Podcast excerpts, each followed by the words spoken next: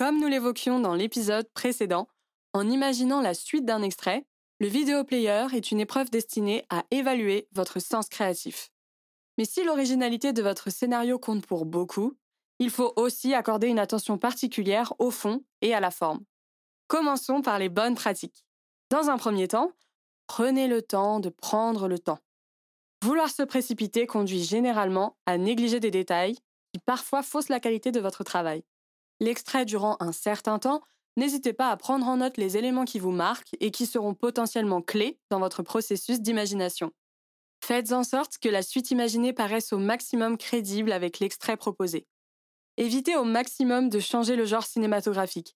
Restez dans le fantastique, l'historique, le thriller en fonction des cas. Et donc non, Harry Potter ne pourra pas vaincre Voldemort avec la bombe d'Oppenheimer. Autre point, et pas des moindres, comme toute rédaction, Veillez à l'irréprochabilité de votre orthographe. L'examinateur sera naturellement attentif à votre écriture et une copie truffée de fautes aura très peu de chances d'atteindre la moyenne. Pensez donc à bien vous relire pendant et après l'épreuve. Dans le même registre, soignez votre grammaire et votre syntaxe. Faites des phrases simples et compréhensibles. L'épreuve ayant pour objectif d'évaluer votre créativité, plus votre écriture sera claire et évocatrice, mieux vous ferez ressortir votre scénario et vos idées. Prenez du plaisir à écrire. Et si vous cherchez vos mots, c'est bien souvent que l'idée est peut-être trop ambitieuse.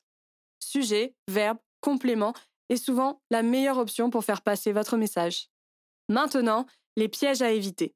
Votre processus d'imagination doit complètement s'émanciper de l'histoire existante.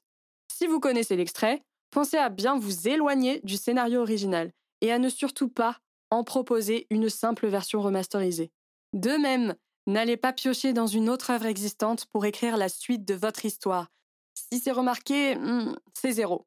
Ça peut paraître aussi bête que le veuillez attendre l'arrêt complet du train pour descendre de la SNCF. Mais comme si on vous le dit, c'est qu'on a des cas chaque année. Pensez surtout à bien respecter la consigne et à imaginer la suite du scénario.